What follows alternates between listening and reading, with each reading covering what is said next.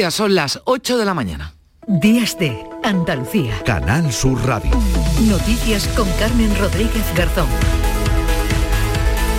La policía está investigando dos eh, accidentes de tráfico de gravedad que se han producido esta pasada noche en Sevilla, en uno de ellos, ha muerto una persona, un hombre de 45 años, que fue atropellado en un paso de peatones por un turismo en la ronda urbana norte de la capital. El fallecido podría haber cruzado con el semáforo en rojo. Y muy cerca de ese punto, también en la ciudad, en la avenida Doctor Fedriani, un conductor que multiplicaba por nueve la tasa permitida de alcoholemia ha chocado contra un autobús que estaba estacionado en la parada. Trece personas han resultado heridas de carácter leve, aunque tres fueron trasladadas a centros hospitalarios, mientras en Toledo se siguen buscando más restos del cadáver del niño de 11 años que desapareció hace más de un mes junto a su primo de 17. Este sábado se localizaba el torso del cuerpo del menor. Hay varias hipótesis abiertas en torno a este suceso, a la muerte de estos dos niños, entre ellas la muerte accidental de los primos que podrían haberse resguardado del frío en un contenedor de basuras. Y otros dos niños de Granada de 13 y 16 años tuvieron que sobrevivir durante 40 días gracias a la ayuda de sus vecinos y a lo que encontraron para comer en el campo. Su padre se fue a Marruecos, los abandonó sin comida y sin dinero durante más de un mes. El hombre ya ha sido detenido y este sábado miles de personas han salido a las calles de Madrid para pedir la dimisión de Pedro Sánchez. Defender la democracia, defender la Constitución y defender una España unida de ciudadanos libres e iguales en derechos. Nos mueve la preocupación y el rechazo a la deriva política que ha tomado nuestro país. En el momento de la lectura del manifiesto de esa concentración, PP, Ciudadano y Vox han apoyado estas protestas, aunque solo uno de sus líderes, Santiago Bascal, ha acudido a la plaza de Cibeles, ni Feijón ni nadie de la Dirección Nacional de la Formación Naranja. Pedro Sánchez comparaba a los que se manifestaban en Madrid con los independentistas de Cataluña. Lo hacía en Valladolid. Allí presentaba a los candidatos a las alcaldías de esta comunidad y avisaba sobre lo que puede ocurrir si PP y Vox gobiernan juntos. Quien quiera saber qué haría un hipotético gobierno de Feijó con Abascal en España, no hace falta más que ver qué es lo que está haciendo Mañueco y Vox aquí en Castilla y León. ¿Qué obsesión tiene la derecha y la ultraderecha con las mujeres, no? Juanma Moreno presentaba en Cádiz a los candidatos del PP a las capitales de provincia andaluza, seis caras nuevas. El presidente del PP andaluz y de la Junta les pedía esto. Quiero ciudades líderes en Andalucía, igual que quiero una Andalucía líder en España. Quiero liderazgo, fortaleza, compromiso. Y eso, eso sin duda alguna, eso sin duda alguna lo vamos a conseguir.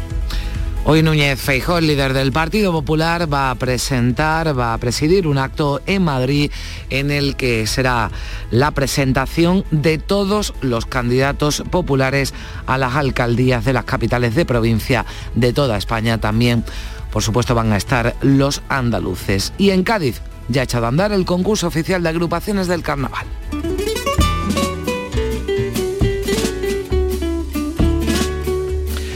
Año más eh, pueden seguirlo por Radio Andalucía Información para toda Andalucía cada noche. 109 agrupaciones competirán en esta primera fase entre el público. Alegría por la vuelta a la normalidad. Muchísimas ganas de carnaval después de tres años, porque el año pasado fue de mentirijilla. Entonces venimos con mucha gana, ¿verdad? Hemos venido todas juntas desde Pamplona, sí, sí, a ver el ambiente. Hay ganas, siempre de carnaval. Pues hay ganas de carnaval. Después Fernando Pérez nos contará cómo fue esta primera noche de preliminares del concurso oficial de agrupaciones del carnaval de Cádiz. En cuanto al tiempo, hoy tendremos intervalos de cielos nubosos en el litoral mediterráneo. No se descarta en esa zona alguna precipitación débil y dispersa los cielos poco nubosos o despejados en el resto de la comunidad. Pero lo más destacado Hoy será el descenso generalizado de las temperaturas con heladas, ténganlo en cuenta, en amplias zonas del interior.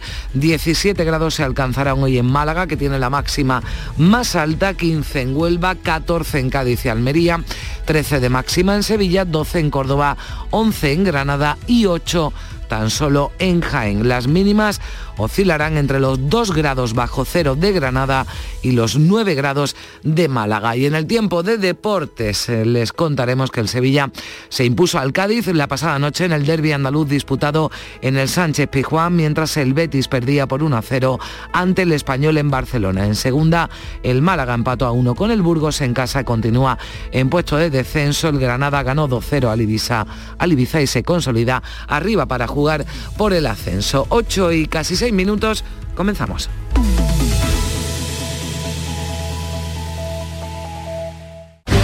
Úbeda, cuna del renacimiento andaluz y patrimonio de la humanidad.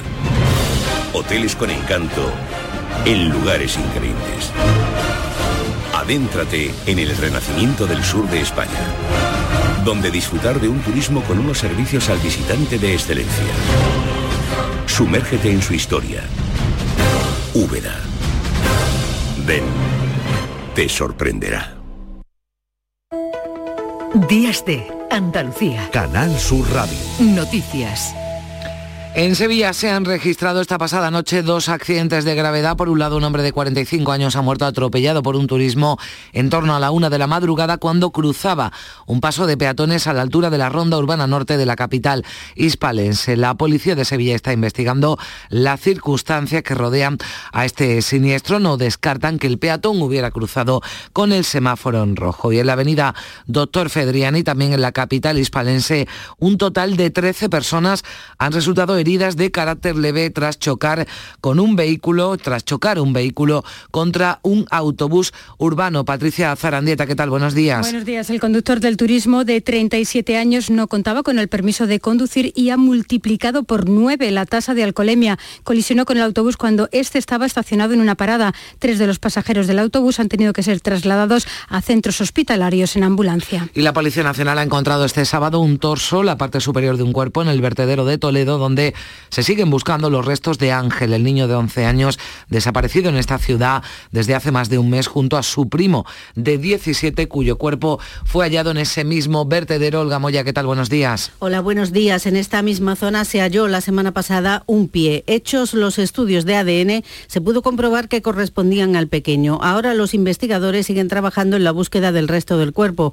No se descarta ninguna hipótesis sobre la muerte de los dos primos. Incluso la policía baraja que pudo tratarse de una muerte accidental porque pudieron resguardarse del frío en un contenedor de basura. Sin embargo, la familia no cree esta versión. En Granada, la Policía Nacional ha detenido a un hombre de 43 años que abandonó a sus dos hijos de 13 y 16 durante más de 40 días sin comida ni dinero. Noemi Fernández. El detenido está acusado de abandonar a sus hijos para irse a Marruecos, su país natal y donde vive la madre de los chicos que han sido ya trasladados a un centro de menores dependiente de la Junta. Un juzgado ha decretado además una orden de alejamiento del padre hacia sus hijos y la prohibición de salir del país. Los menores de 13 y 16 años pudieron subsistir gracias a la comida que les daban vecinos y lo que encontraron en el campo. Y en las últimas horas hemos conocido que el Tribunal Supremo ha fijado que condenados por maltrato con orden de alejamiento no pueden acercarse a la víctima, ni siquiera Patricia con su permiso. Los magistrados entienden que las decisiones judiciales deben prevalecer frente a los deseos de la víctima. El alto tribunal además ha recordado que las resoluciones judiciales solo pueden ser modificadas o suprimidas por los jueces y tribunales que las han dictado y no por las personas afectadas. Es decir, que en estos casos, aunque la mujer acceda a que su pareja se acerque a ella o a su domicilio, se estará quebrantando la orden de alejamiento. En una sentencia, el tribunal ha estudiado el caso de un hombre que cuestionaba la condena que se le impuso por quebrantar una medida de alejamiento porque, según defendía, uno de sus hijos le había dicho que la mujer le había dado permiso para acudir a su casa. Y sigue en prisión, donde ingresó el viernes el exfutbolista del Barcelona y del Sevilla, Dani Alves, acusado de agresión sexual a una joven en una discoteca de Barcelona. En las últimas horas se han ido conociendo algunos detalles de la denuncia formulada por la joven, que asegura que Alves la obligó a realizarle una felación y la violó en un baño del establecimiento. Precisamente la patronal del ocio nocturno Gobierno de Cataluña, FECASAN y también la estatal Spain Nightlife presentarán la próxima semana un escrito conjunto ante la jueza que instruye el caso para poder personarse como acusación popular en la causa, con el objetivo de esclarecer los hechos. También la Asociación Internacional del Ocio Nocturno estudia poder personarse en la causa dada la relevancia mundial de este caso y siempre recalcan respetando el derecho fundamental a la presunción de inocencia del futbolista brasileño. La jueza decretó el viernes prisión incondicional para el futbolista al considerar que presenta un elevado riesgo de fuga dadas sus capacidades económicas y teniendo en cuenta que su país, Brasil, no cuenta con convenio de extradición con España. Su equipo actual, el Puma mexicano, ha rescindido el contrato al jugador. Y un juzgado de Granada ha decretado prisión provisional sin fianza para el detenido por disparar a un joven de 25 años tras una discusión en Churriana de la Vega. Se le investiga por un delito de homicidio y en Córdoba el ayuntamiento va a realojar a las tres familias que han tenido que abandonar sus casas en el centro de la ciudad ante el riesgo de derrumbe de un edificio que ha sido declarado en estado de ruina y está apuntalado. Todos han tenido que salir de sus casas con lo puesto. En principio no nos han dicho cuánto tiempo, que nosotros estábamos mm, pagando un alquiler, mm, no tenemos dónde meternos. Porque tampoco sabemos cuándo vamos a entrar, cuánto tiempo vamos a quedarnos, no nos dejan entrar porque está apuntalado. Y en Málaga la Guardia Civil ha detenido a ocho integrantes de una organización criminal internacional que se dedicaba a estafar principalmente a pymes, a pequeñas y medianas empresas a través de Internet. Dos de los detenidos ya han ingresado en prisión. Y vamos ya con la crónica política. El líder del PP, Alberto Núñez Feijóo, va a reunir este domingo en Madrid a los 50 candidatos a las capitales de provincia que el partido presentará en las elecciones municipales del próximo 28 de mayo. La apertura del acto y el mensaje de bienvenida va a correr a cargo de la alcaldesa de los llanos de Aridane, a la que el PP pone como símbolo del municipalismo y de la cercanía de la administración local con los ciudadanos tras su labor a raíz del impacto del volcán en la isla de La Palma. Cada candidato tendrá 59 segundos de intervención. Este sábado Juanma Moreno presentaba en Cádiz a los ocho candidatos en las capitales andaluzas que también van a estar hoy, Olga, en el acto de Madrid. El presidente del PP andaluz y de la Junta les ha pedido compromiso y esfuerzo. Se mostraba convencido de que ganarán y revalidarán la victoria que él consiguió en Andalucía el pasado mes de junio.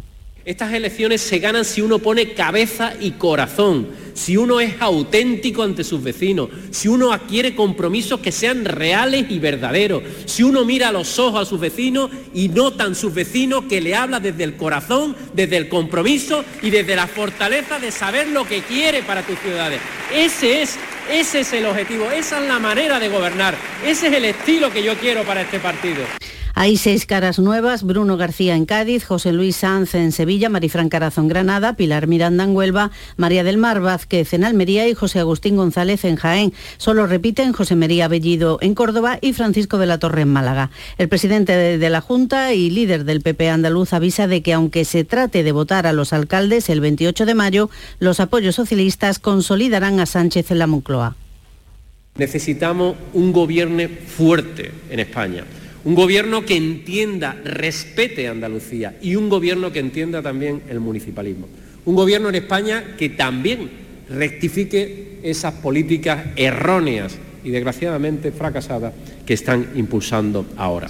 Y en Valladolid, el secretario general del PSOE y presidente del Gobierno, Pedro Sánchez, ha asegurado que el 28 de mayo están en juego dos alternativas, elegir entre los gobiernos de la gente o los que defienden a intereses minoritarios. Sánchez ha pedido a la derecha que vote sí a la convalidación del decreto de medidas anticrisis que se va a debatir el próximo martes en el Congreso. Yo espero poco de la derecha y la ultraderecha, pero esta semana que tienen la oportunidad de demostrar si están con la clase media y los trabajadores y trabajadoras, les pido que aunque sea por una sola vez, voten sí al decreto de Ucrania que defiende a la clase media y trabajadora de nuestro país.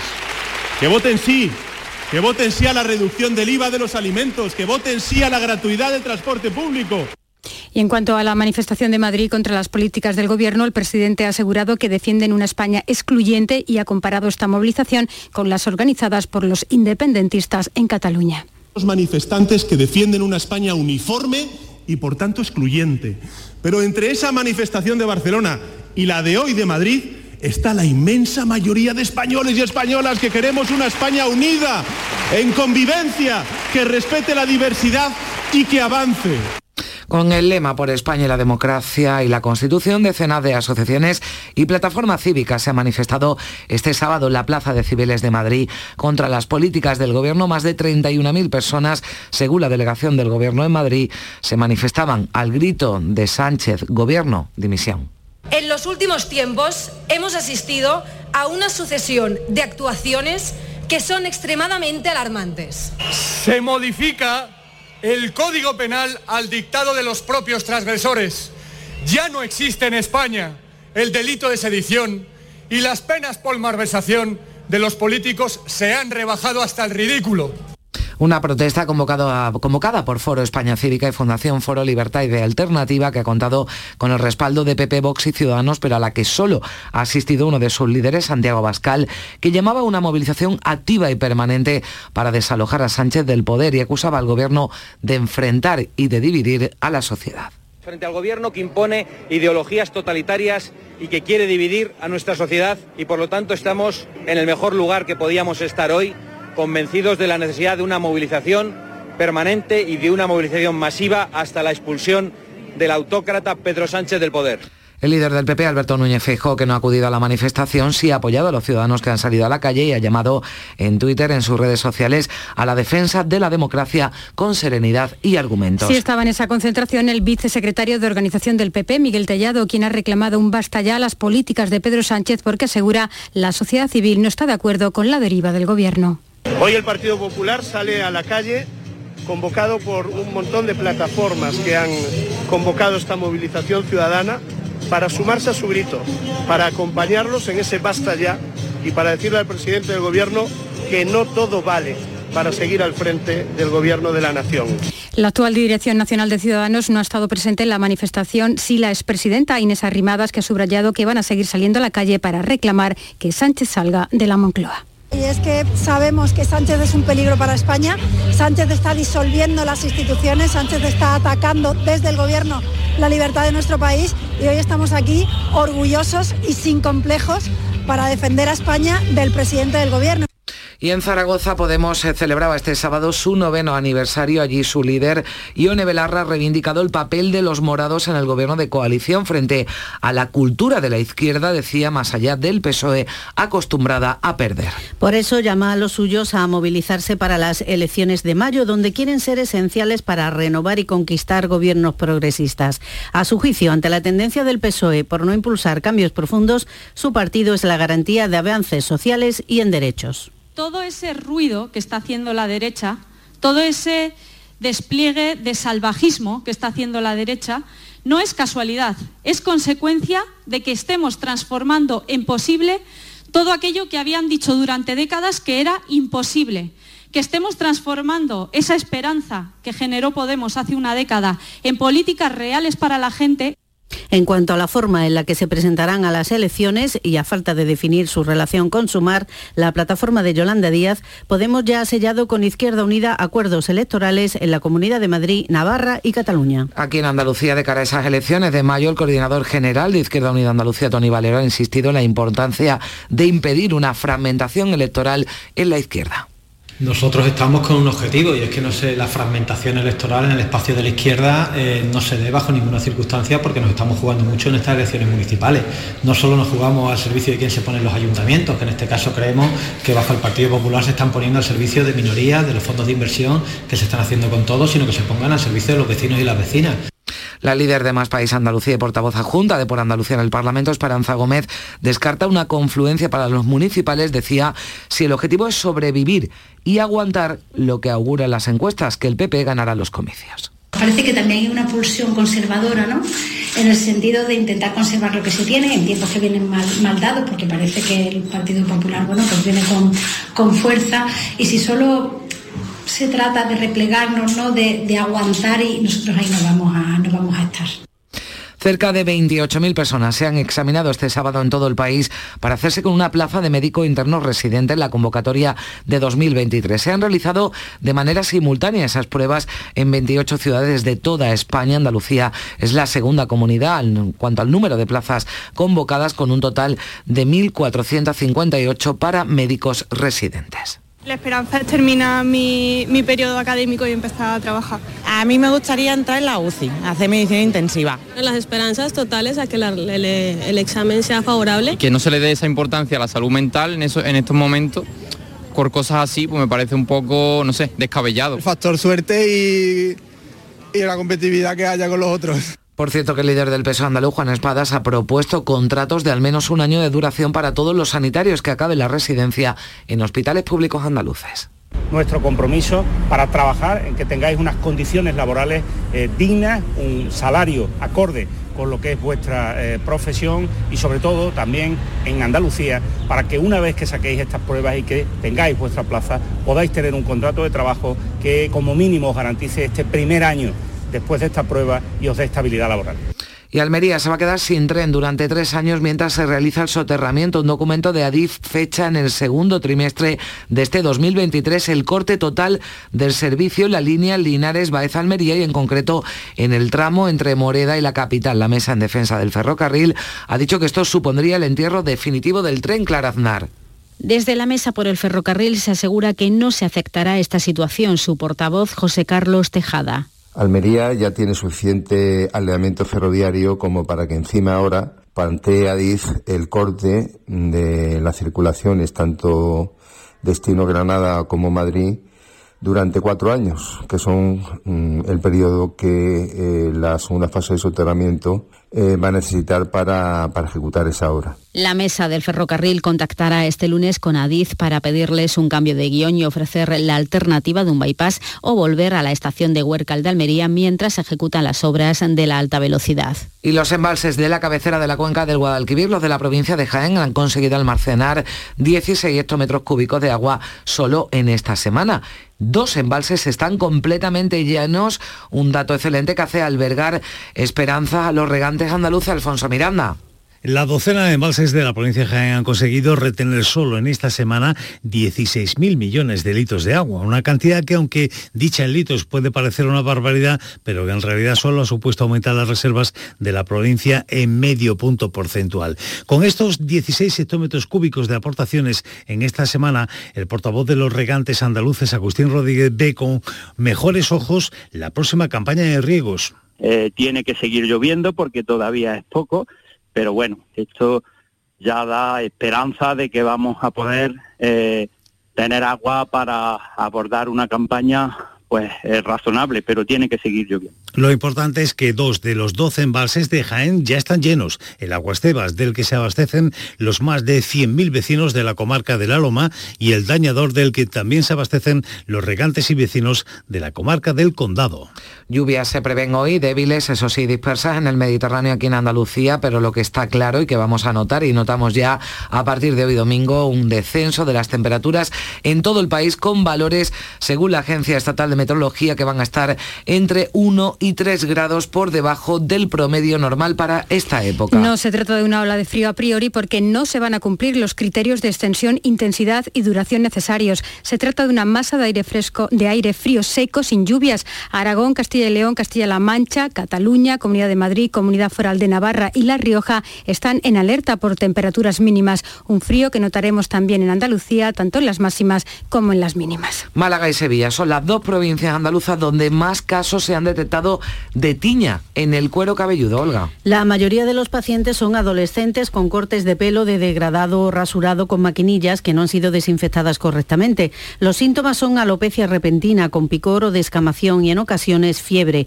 Es importante, subraya la dermatóloga del Hospital de Valme de Sevilla, Ángela Navarro, detectarlo a tiempo porque si ya hay inflamación, el pelo no se recupera nunca. Lo más importante es el diagnóstico precoz de los casos y para ello hay que saber identificarlo en la presentación clínica. Suele ser una placa descamativa, hay veces que hace mucha inflamación, incluso supuración, que muchas veces se confunde con infección bacteriana y se tratan con antibióticos erróneamente y hay casos en los que puede aparecer hasta fiebre y causar un ingreso hospitalario, sobre todo en los niños de edad pediátrica. Y en Jerez se conmemoraba este sábado el centenario del nacimiento de Lola Flores en la plaza de Belén. Se ha erigido un monumento floral efímero. Varios artistas de la ciudad han protagonizado un espectáculo de homenaje a la faraona, la que también recordaban este sábado el presidente de la Junta, Juanma Moreno, y la alcaldesa de Jerez, Mamen Sánchez. que significa mucho de lo que es Andalucía, mucho de lo que también inspira a Andalucía. Arte, talento, compromiso, fortaleza, trabajo, porque desde que era una niña se sacrificó y trabajó sin descanso para consolidar, lógicamente, su carrera artística. Aquí empezamos un año que va a ser muy potente, muy potente. Yo creo que Lola nos ha llevado precisamente a que el museo se abra en el año 23 y yo creo que ella quería celebrarlo por todos los honores porque era su principal deseo. 8 y 25 minutos ya casi, vamos con la actualidad del deporte. Carlos Gonzalo, ¿qué tal? Buenos días. Hola, ¿qué tal? El Real Betis Balompié perdía por la mínima 1 a 0 ante el Español en Barcelona tras pies en del equipo de Pellegrini, que así analizaba el centrocampista Sergio Canales. Sí, pero bueno, más que allá de eso nos tenemos que mirar a nosotros y, y seguir mejorando. La verdad que la situación en la que estamos, eh, no sé, creo que, que, es muy buena y es la realidad. Eh, tampoco hay que darle muchas más vueltas. En cuanto al derby entre el Sevilla y el Cádiz, en victoria final del Sevilla por 1 a 0 con gol de penalti de Rakitic en los minutos finales del tiempo reglamentario, jugada en la que Iván Alejo por parte del Cádiz resultaba expulsado. Por el conjunto cadista, esta era la reflexión que hacía Iza Carcelén. Estamos haciendo un gran trabajo defensivamente, es verdad que ellos nos han tenido embotellado prácticamente todo el encuentro. Ellos estaban aquí en casa con la presión de su público y al final el Sevilla, por mucho que esté ahí abajo, pues tiene buenos jugadores. También acabó expulsado el entrenador del Sevilla, Jorge Sampaoli, por protestar al colegiado y para Iván Rakitic, autor del tanto de la victoria, su equipo hizo muchas cosas para llevarse los tres puntos. Me quiero quedar con lo que ha hecho el equipo, una intensidad espectacular, creo que hicimos muchísimas cosas para, porque justo al final ese, ese toque de, de, de suerte que hace falta, ¿no? Que cae a, a, nuestro lado. Y en la sala de prensa, Sergio González, entrenador del Cádiz, se quejó, por ejemplo, de una segunda amarilla que no vio el sevillista Eric Lamela. En, lo extradeportivo hay una una tarjeta amarilla a Lamela muy clara que, que, al final que nosotros somos el Cádiz y parece que somos el muñeco Punchin y que como no, no, nos quejamos o yo no me quejo o qué buena gente o qué condescendiente, condescendiente es el mister, pues no pasa nada, ¿no? Al final es una tarjeta eh, roja que se quedan con 10 y el partido cambia, ¿no? San Paoli elogió a su equipo. Según él, se supo abstraer a la perfección de todo el ambiente caldeado antes y durante el partido. Por cómo se dio el partido, el desarrollo del partido, imaginaba un, mar, un, mar, un marcador mayor la diferencia del juego. Ese ambiente que decía San Paoli se vivió antes de la disputa del choque. Hubo una concentración de protesta por parte de diversos colectivos y peñas del Sevilla que protestaron por la gestión del actual Consejo de Administración.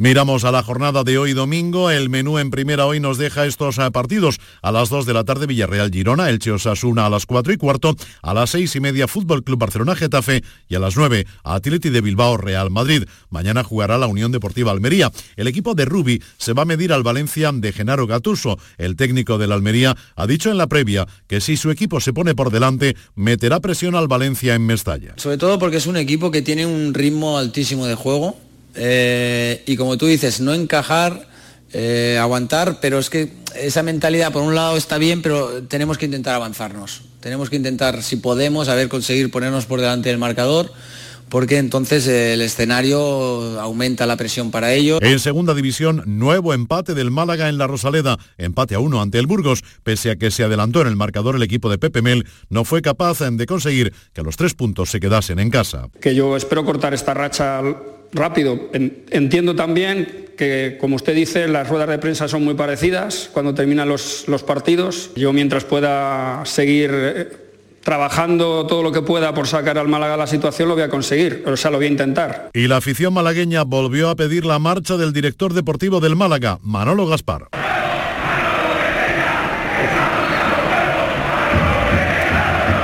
Mejor sin duda le van las cosas al Granada que con goles de Víctor Díaz y Brian se imponía al colista Ibiza que dirige Lucas Alcaraz. Por parte del Granada, respetando mucho su trayectoria, respetando mucho el fútbol que hacen, yo creo que ha sido el acierto. Yo creo que nosotros hemos llevado peso de partido suficiente como para conseguir un punto. La otra cara de la moneda es evidente Paco López, entrenador del Granada. Hemos hecho una primera parte como esperábamos dentro del, del plan. Eh, sí que es verdad, sin, sin estar fluidos ya desde el inicio, pero sí que la primera parte hemos generado suficientes llegadas para, para, irnos incluso con más ventaja en el marcador. Ya la segunda parte nos ha faltado tener control del, del, del, juego, no lo hemos tenido, nos ha faltado fluidez, nos ha faltado atrevimiento, nos ha faltado muchísimas cosas. En fútbol sala, resultados de los nuestros en la jornada décimo séptima. Córdoba Patrimonio de la Humanidad 2, Fútbol Club Barcelona 5, Santa Coloma 2, Jaén Fútbol Sala 2, Manzanares 2, Betis Futsal 2 y Uma Antequera 0, El Pozo 3. Derrota para el Costa del Sol Málaga en la máxima categoría del balonmano femenino nacional ante el Vera Vera por 23 a 25. Y en el Mundial de Balonmano, hoy España-Francia a las 9. En baloncesto Liga ACB, derrota para el Betis Basket ante el Lenovo Tenerife por 88 a 64. Victoria de Unicaja frente a Manresa 94-98. Pese a esta victoria, dado que Lenovo Tenerife ganó, el Unicaja se queda sin ser cabeza de serie para la Copa del Rey. Hoy a mediodía jugará Covirán Granada que recibe al Basket Girona.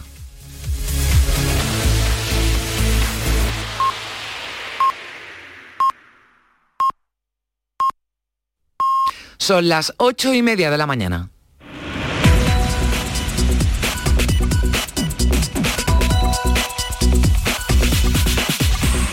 Y a esta hora, como siempre, le damos un resumen a lo más eh, destacado de la actualidad de este domingo 22 de enero en titulares con Manuel Vicente. ¿Qué tal? Muy buenos días. Muy buenos días. Fallece un hombre atropellado por un turismo cuando cruzaba un paso de peatones en Sevilla. También en la capital hispalense un conductor sin carnet y multiplicando por nueve el máximo permitido en alcoholemias choca contra un autobús provocando tres heridos. He encontrado un torso en el vertedero de Toledo donde se buscan los restos de un niño desde hace más de un mes. La policía sospecha que su muerte pudo ser accidental al intentar refugiarse del frío junto con su primo en un contenedor de basura. Detenido en Granada un hombre por abandonar a sus dos hijos menores durante más de 40 días sin comida ni dinero. Los niños pudieron subsistir gracias a la comida que les daban los vecinos y lo que encontraron en el campo mientras su padre se había ido a Marruecos. Detenidos en Málaga ocho integrantes de una organización criminal por estafar a pequeñas y medianas empresas en Internet. Se les imputan entre otros los delitos de organización criminal, estafa agravada, falsificación de documentos públicos y privados y blanqueo de capitales. Feijóo presenta hoy a los 50 candidatos del PP a las capitales de provincia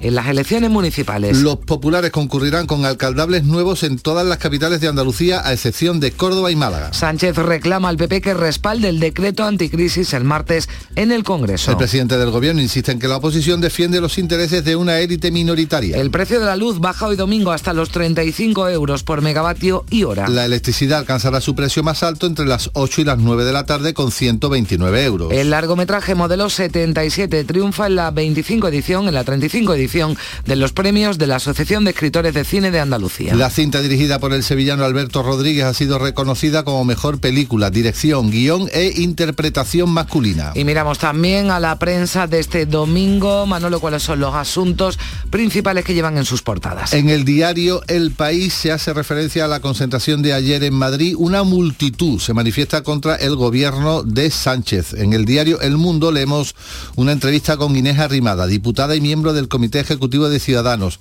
Yo con Ciudadanos o con nadie, se afirma. Y en el diario ABC se mira en clave económica, también con eh, declaraciones, entrevista, en este caso al gobernador del Banco de España, Pablo Hernández de Cos. Es necesaria una revisión del sistema tributario y del gasto público. En el diario El Español.com, el PSOE carga contra el Partido Popular por la protesta de Cibeles, pese a que no asistió ninguna figura del partido.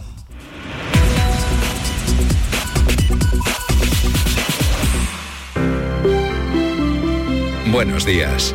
En el sorteo del sueldazo del fin de semana celebrado ayer, el número premiado con 5.000 euros al mes durante 20 años y 300.000 euros al contado ha sido 39.982, 39982, serie 50. Asimismo, otros cuatro números y series han obtenido cada uno de ellos un sueldazo de 2.000 euros al mes durante 10 años. Puedes consultarlos en juegos11.es. Hoy tienes una nueva oportunidad con el sueldazo del fin de semana. Disfruta del día. Y ya sabes, a todos los que jugáis a la 11, bien jugado. Gente de Andalucía rinde homenaje a Lola Flores este sábado. Recordamos a una de las artistas más ilustres e influyentes de la copla con una personalidad y un talento arrolladores que sobrepasaron nuestras fronteras. Gente de Andalucía. Este fin de semana, homenaje a Lola Flores en Jerez. Desde las 11 de la mañana, en Canal Sur Radio, con Pepe da Rosa. Más Andalucía, más Canal Sur Radio.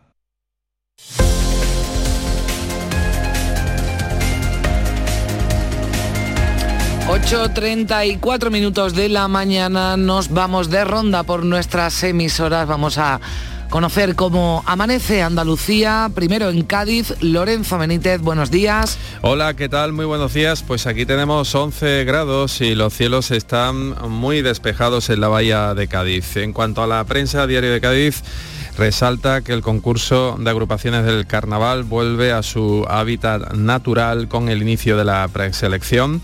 La voz también eh, dedica una amplia información eh, y diversas crónicas eh, al concurso del Falla. Luis Rivero cumple expectativas eh, en un eh, inicio que deja eh, gratas sorpresas.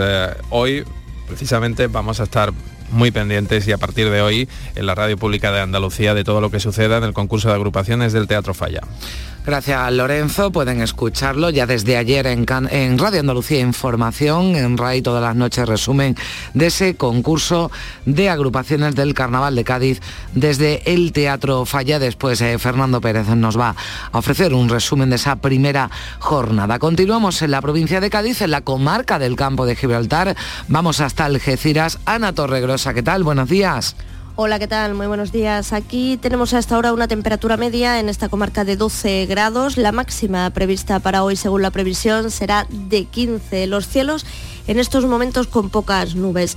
En cuanto a la prensa, Europa Sur abre su portada con una fotografía para la gala de entrega de honores y distinciones que se celebró en el Palacio de Congresos de la Línea en el día de ayer. Una fotografía con este titular, Linensismo.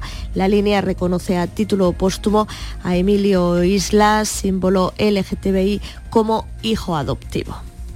Gracias Ana. Seguimos en Jerez. Marga Negrín, ¿qué tal? Buenos días. Muy buenos días. A esta hora tenemos 8 grados en el centro de Jerez. Sopla algo de viento, pero durante la jornada saldrá el sol y se aplacará este viento tan molesto que hace que la sensación térmica sea aún más baja. Los termómetros van a subir, pero tan solo hasta los 14 grados.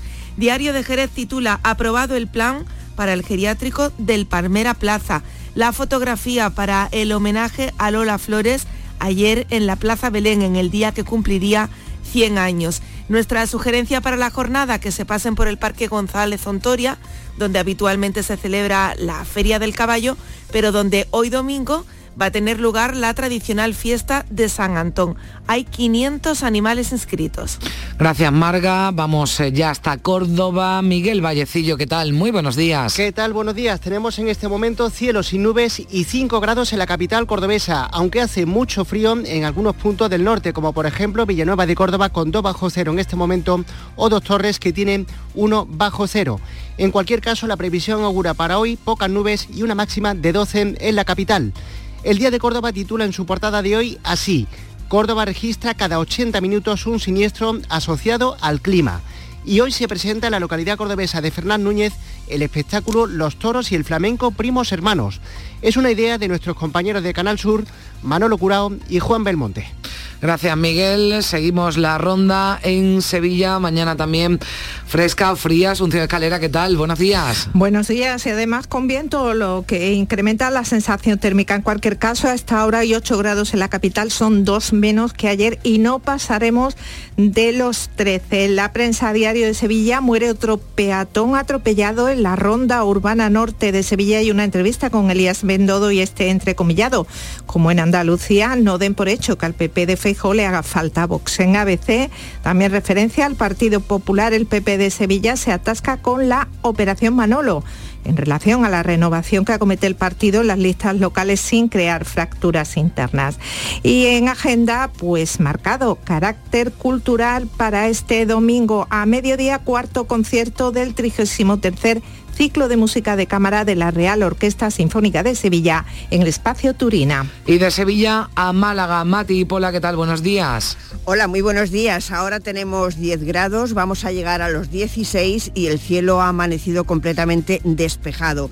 En cuanto a la prensa Diario Sur, los nuevos trenes dan un salto de calidad a la movilidad en Málaga. La opinión Málaga-Burgos 1 a 1, la permanencia solo la dan las victorias. Y el Málaga hoy, las dolencias crónicas de la atención primaria. En cuanto a nuestra previsión, nos vamos a ir al municipio de Monda, que celebra sus jornadas micológicas este fin de semana en un entorno único en el Parque Nacional Sierra de las Nieves. Manuel Delgado está en Huelva. Hola Manolo, buenos días. Hola, buenos días. 8 grados tenemos en Huelva, el cielo casi despejado. Esperamos una temperatura máxima de 17 grados. El titular de la prensa local, Huelva Información destaca en su portada con foto incluida Orgullo Onubense. Huelva celebra su día grande, en concreto ayer, con un emotivo homenaje a las figuras y entidades más eh, brillantes eh, y nuestra previsión informativa para hoy domingo, el patrón de Huelva San Sebastián recorrerá las calles de nuestra ciudad. Ah, previamente hay programada una misa que oficiará el obispo de Huelva, Santiago Gómez. Pues así se presenta esta jornada de domingo en Huelva. ¿Qué tal en Granada? Noemí Fernández, buenos días. Buenos días, pues hace frío, no podemos decir otra cosa porque el termómetro marca esta hora 3 grados aquí en Granada y la máxima prevista es de 11. La mínima, por ejemplo, en Baza, para que os hagáis una idea, 4 grados bajo cero y los cielos están prácticamente despejados. En cuanto a lo que nos trae la prensa, Ideal lleva en portada las pulseras activas en Granada para vigilar a maltratadores se duplican en dos años y Granada hoy se centra en el barrio de Albaida. La nueva milla de oro nos cuenta de los paladares millennial y hoy con una previsión gastronómica y también vinculada con San Antón y es que más de mil personas van a degustar este domingo la tradicional olla de San Antón. Será en Monachil, organizada por el Ayuntamiento en la caseta municipal, una de las actividades más típicas de las fiestas en honor a San Antón, al patrón de los animales y todo lo que queda de este mes de enero. Además, los restaurantes seguirán ofreciendo este exquisito plato. Gracias, Noemí. Vamos hasta Jaén, donde también al menos es mañana de Rebequita, ¿verdad, Alfonso Miranda? Buenos sí, sí, De, de, hilo calá y pañuelito al cuello, sobre todo en la zona del Parque Natural de la Sierra de Cazorla, y las Villas. A esta hora de la mañana, mira, el termómetro, por ejemplo, en Santiago de la Espada marca 8 grados y medio bajo cero. Por lo demás, en el resto, aquí en la capital, a esta hora de la mañana, en la zona de la catedral, el termómetro está en los 2,6 grados positivos. Así que en la mañana un poquito fresca. Por lo demás, en cuanto a los periódicos, esta mañana lleva portada el ideal la presentación de Agustín González como candidato del PP en la capital, que se define como atípico, nada fanático y auténtico. Por su parte, el diario Jaén lleva esta mañana aportada que 10.000 plantas de temporada para todos los jardines de la capital. En cuanto a previsiones, a esta hora tienen que estar ya calentando casi 300 atletas que en cuestión de unos minutos van a participar en la prueba deportiva del campo, otra vez que se va a celebrar en Linares, en el campo de la Garza. Bueno, pues tiene mérito no solo la carrera, sino también correrla con eh, esos pocos graditos que eh, ahora, bueno, pues eh, se, tiene Jaén a, esta hora 2,6, ¿no? Nos decía en la capital. 2,6 en la zona de Bueno, con esa precisión siempre que le caracteriza a Miranda. Y terminamos la ronda en Almería. Clara Aznar, buenos días. Buenos días, 9 grados más, 11 tenemos, eh, llegaremos a los 14, se nota que ha caído el termómetro. Cielos poco nubosos, vientos del norte, eso sí, sopla el viento más intenso en la zona litoral. Revista de prensa ideal, la inspección de trabajo da con casi 2.000 trabajadores irregulares en Almería en dos años. La voz Cajamar ha dado por solucionada su incidencia tecnológica este sábado. Diario de Almería, el submarino de la Armada ha cumplido en Almería 40 años de vida. En cuanto a la previsión del día, a las 10 menos cuarto comienza la decimosegunda edición de la carrera popular de Espartanos en el Alquián. 8 y 43 minutos, gracias compañero. Así amanece este domingo Andalucía. Ya se va notando el frío, sobre todo en algunos eh, puntos de la comunidad, con esos casi 3 grados. En Jaén también 3 grados a esta hora en la capital granadina. Frío también, que se nota en Córdoba y en Jerez y en Sevilla, donde además la sensación térmica baja por el viento que sopla también a esta hora de la mañana. Hablaremos eh, de cine en días de Andalucía. Ayer hablábamos con la presidenta presidenta de ASECAM porque se entregaba, se celebraba anoche la gala de los eh, premios del cine andaluz, los premios ASECAM, donde la película modelo 77 de Alberto Rodríguez ha sido la triunfadora. Son los premios que conceden los escritores y escritoras cinematográficos de Andalucía. Se ha hecho modelo 77 Alberto Rodríguez con los galardones a mejor película, dirección y guion, también eh, a dirección, película, guion y también mejor intérprete El propio Rodríguez destacaba la calidad de las películas que optaban al premio.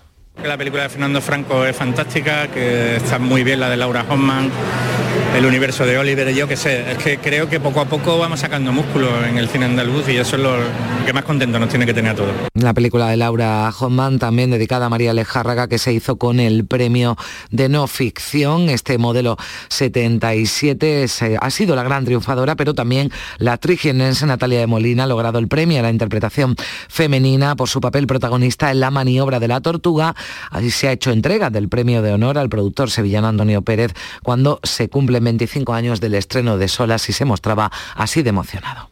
Recuerden lo que es un productor, que casi nadie sabe lo que es y lo que hace. Entonces, pues claro, estoy feliz eh, porque siento el cariño de los míos, de mi gente, de los cineastas andaluces. A lo largo de la mañana vamos a intentar hablar en Días de Andalucía con alguno de los premiados. Llegamos ya a las 9 menos cuarto. Se quedan con la información local.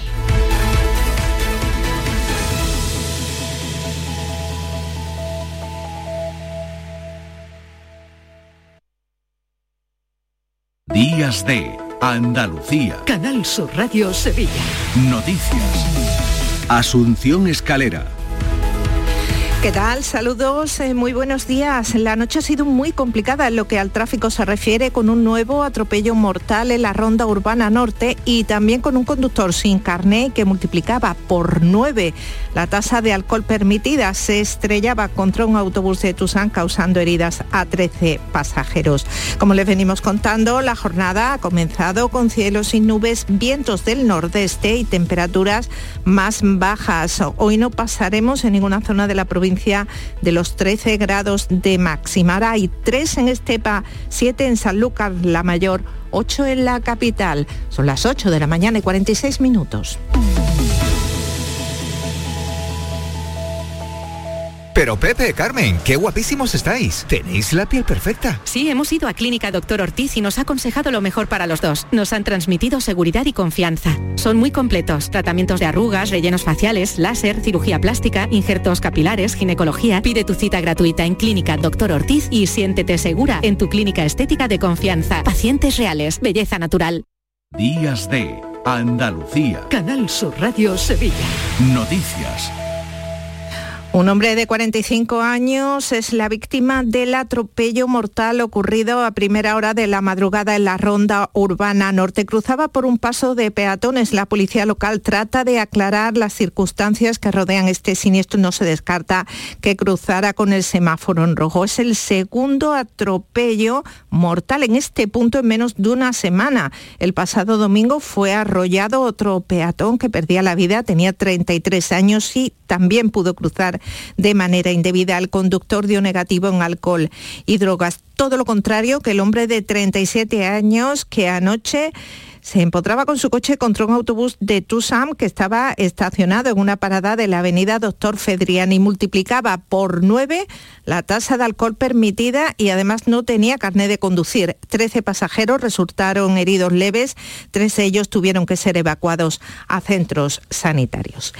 Sevilla cuenta desde ahora con un premio de cinematografía y artes audiovisuales que llevará el nombre de la ciudad y que reconoce la trayectoria de profesionales sevillanos o que han desarrollado aquí su labor artística. Lo anunciaba anoche el alcalde Antonio Muñoz durante la gala de entrega de los premios ASECAN del cine andaluz. La primera edición corresponderá a título póstumo a Juan Antonio Bermúdez, coordinador eh, del Panorama Andaluz del Festival de Cine de Sevilla, se entregará el próximo marzo. A partir de 2024 el premio lo concederá un jurado profesional. Como le venimos contando, en la gala SECAN la cinta triunfadora ha sido Modelo 77 de Alberto Rodríguez. Se ha hecho con los premios a Mejor Película, Dirección y Guión, también la interpretación masculina que ha correspondido al malagueño Miguel Herrán. Por su parte, la actriz jienense Natalia de Molina ha logrado el premio de interpretación femenina por su papel protagonista en la maniobra de la tortuga del cineasta jerezano Juan Miguel del Castillo.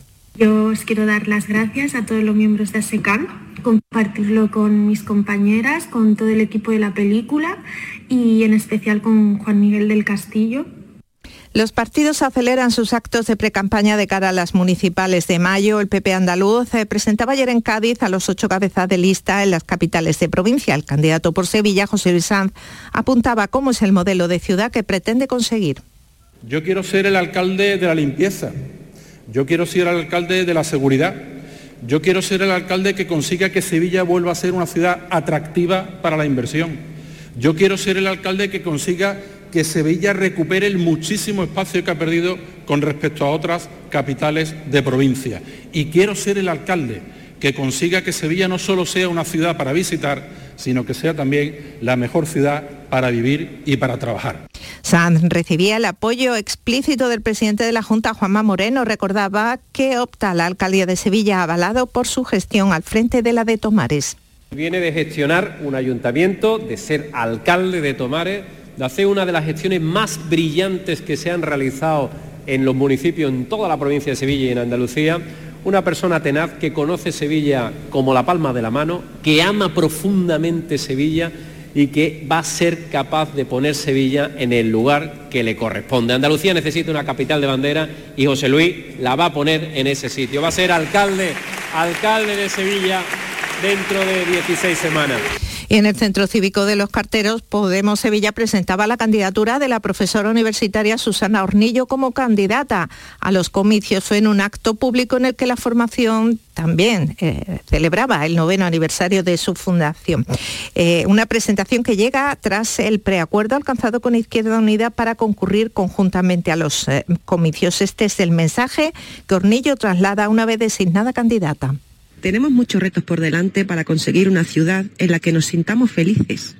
Y para eso es fundamental contar con la participación de toda la sociedad civil que hagan suyo también este proyecto transformador que queremos para mejorar la calidad de vida en nuestros barrios. Ayer jugaron sus partidos de liga los dos equipos sevillanos de primera última hora del deporte. Carlos Gonzalo, buenos días. Hola, ¿qué tal? El Real Betis perdía por 1 a 0 ante el Español, mientras que el Sevilla Fútbol Club con apuros de penalti y casi al final del partido ganaba al Cádiz por la mínima gracias al tanto de Rakitic. La derrota verde y blanca coloca al equipo de Pellegrini sexto en la tabla con un partido menos y pendiente de lo que hoy hagan Osasuna o Atleti de Bilbao, que si ganan le pueden superar, mientras el Sevilla sale del descenso directo que tiene a un punto ahora. Y en baloncesto, derrota del Betis Baloncesto en Tenerife ante el Lenovo por 88 a 64 en el primer partido sin Sanon Evans en las filas del conjunto verde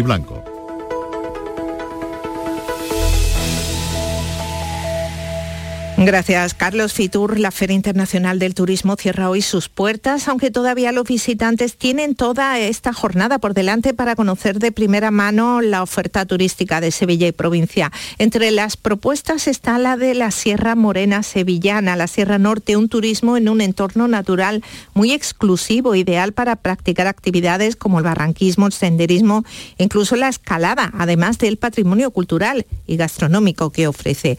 Eva Cristina Ruiz es la alcaldesa de Alanís. Esos paisajes que nos vamos a encontrar de encinas, de olivos, es la base de un trabajo de mucho amor entre lo que es el, hombre, el paisano de esta Sierra Morena con su tierra. Dentro de los planes de la comarca también hemos conocido en Fitur que el Observatorio Astronómico de Almadén de la Plata volverá a abrirse la próxima primavera. Estas son las previsiones que maneja el alcalde José Carlos Raigada, quien explica por qué su municipio tan cercano a Sevilla es el mejor sitio para contemplar las estrellas está a 40 minutos de Sevilla, pero sin embargo carece de, de contaminación lumínica y lo hace un sitio y un punto estratégico y fundamental para la construcción de un observatorio de este tipo, de estas dimensiones y de esta capacidad.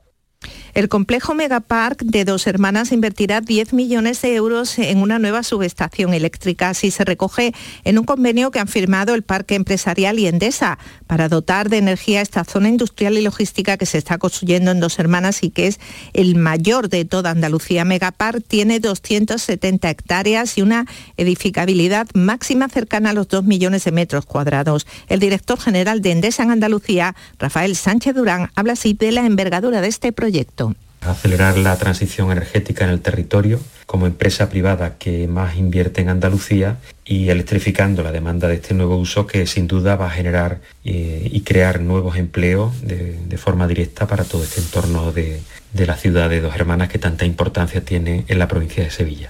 La Consejería de Inclusión Social tiene previsto destinar algo más de 1.200.000 euros procedentes de los fondos Next Generation al programa para mejorar la inclusión sociofamiliar en familias con menores en situación de absentismo y fracaso escolar en zonas desfavorecidas de Sevilla. Las corporaciones locales han sido las de Camas, Coria del Río, Dos Hermanas, los Palacios de Villafranca, Morón de la Frontera y San Juan de Aznalfarache. Y sepan que en el Círculo Mercantil ya ha abierto sus puertas la primera de las cinco exposiciones cofrades que acogerá hasta finales de marzo en su sede de la calle Sierpe. Este ciclo comienza con el Santo Entierro de Alcalá de Guadaira. Su comisario es Enrique Ruiz.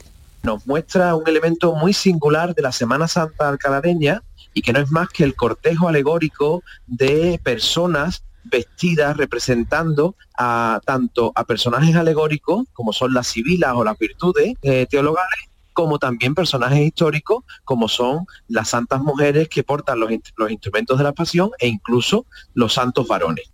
Y a las 12 del mediodía, recuerden, cuarto concierto del 33 ciclo de música de cámara de la Real Orquesta Sinfónica de Sevilla. El programa se titula Sextetos que miran al sur.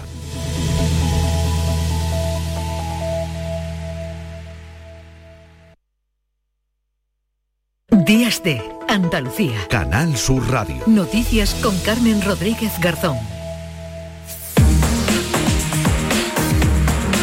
9 menos 5 minutos de la mañana, aquí seguimos este domingo 22 de enero en Días de Andalucía. Le damos ahora un repaso a lo más destacado de la actualidad de esta jornada. Patricia Zanandieta, buenos días. Buenos días. En Sevilla se han registrado esta pasada noche dos accidentes de gravedad. Un hombre ha fallecido atropellado por un turismo cuando cruzaba un paso de peatones en la Ronda Urbana Norte. También en la capital hispalense un conductor sin carné y multiplicando por nueve el máximo permitido en alcoholemia ha chocado contra un autobús urbano y ha provocado tres heridos de carácter leve.